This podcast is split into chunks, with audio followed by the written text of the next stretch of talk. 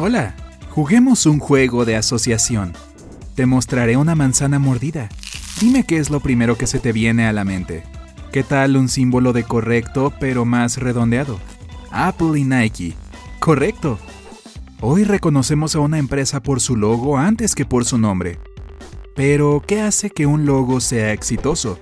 ¿Ser plano? Los primeros logos aparecieron en el antiguo Egipto. Las personas usaban jeroglíficos para señalar su propiedad. Más tarde, en los tiempos medievales, utilizaron imágenes gráficas para reconocer el estatus de diferentes familias. La era moderna de los logos comenzó en el siglo XIX. El desarrollo de la tipografía impulsó a la industria de la publicidad. Las personas comenzaron a usar diferentes fuentes e imágenes atrevidas y decorativas en los periódicos. Las marcas incorporaron rápidamente la idea y colocaron sus nombres en las páginas para llamar la atención de los lectores. Próximo paso, colores. Cuando la industrialización marchaba a máxima velocidad, el número de empresas creció. Las marcas necesitaban destacar entre la multitud, así que agregaron imágenes coloridas y atractivas a sus nombres.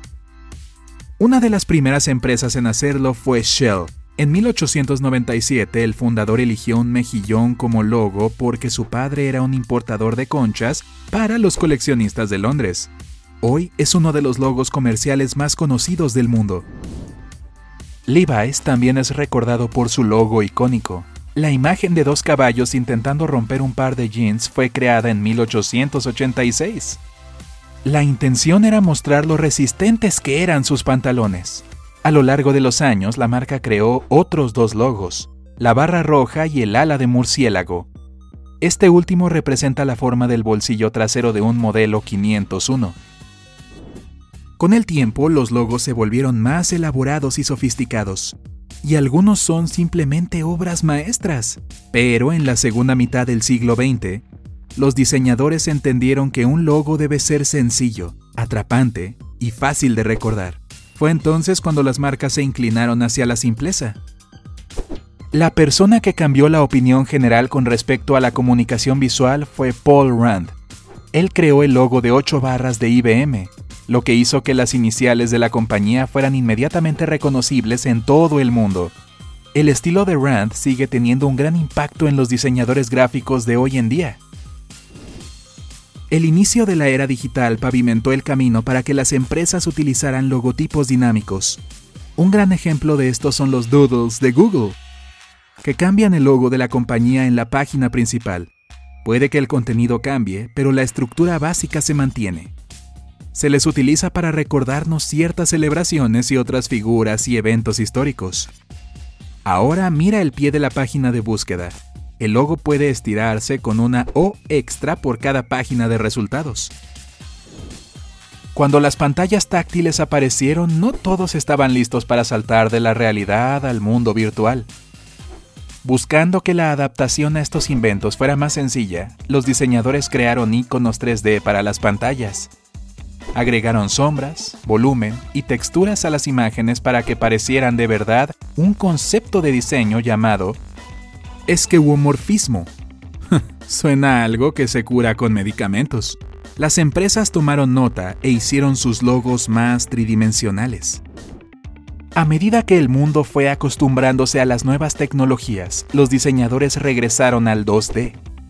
El diseño plano y minimalista se volvió popular porque le dio más espacio para funcionalidad a la pantalla. Otra de sus ventajas es que se ven bien tanto en pantallas grandes como en pequeñas. A pesar de esta nueva tendencia, algunas marcas seguían eligiendo el realismo 3D para sus logos e iconos de aplicaciones. Pero el mundo cambió cuando Apple anunció iOS 7 en junio de 2013. Fue el primer sistema operativo en deshacerse del esqueuomorfismo. El nuevo diseño llevó a la mayoría de las empresas a aplanar sus aplicaciones para estar en sintonía con el sistema operativo Solo un año después, más del 90% de los iPhones funcionaban con iOS 7. Después del salto a un diseño más plano y práctico, el estilo 3D se volvió obsoleto. Ahora incluso las empresas alejadas de la informática, como Volkswagen, han simplificado sus logos para que sean más minimalistas. En cambio, otras empresas han usado el mismo logo durante décadas, como Chupa Chups. Su logo fue diseñado en 1969 por el pintor surrealista Salvador Dalí. Coca-Cola ya utilizaba su famosa tipografía en 1886. Más tarde, la marca adoptó su color rojo distintivo. Muchas empresas usan el mismo color actualmente porque llama la atención de inmediato. El rojo y la tipografía que recuerda un listón convirtieron a Coca-Cola en una marca fácilmente reconocible, incluso si aparece escrita en otro idioma. El diseño del logotipo suele involucrar a todo un equipo de profesionales muy bien pagados, pero no es el caso de todos los logos famosos. El símbolo de Nike fue creado por la estudiante de diseño gráfico Carolyn Davidson, y por solo 35 dólares. Pero no te preocupes, recibió una compensación mucho más grande cuando la empresa creció. El logo de Nestlé solía ser el escudo de armas de la familia Nestlé, decorado con un ave sentada en un nido.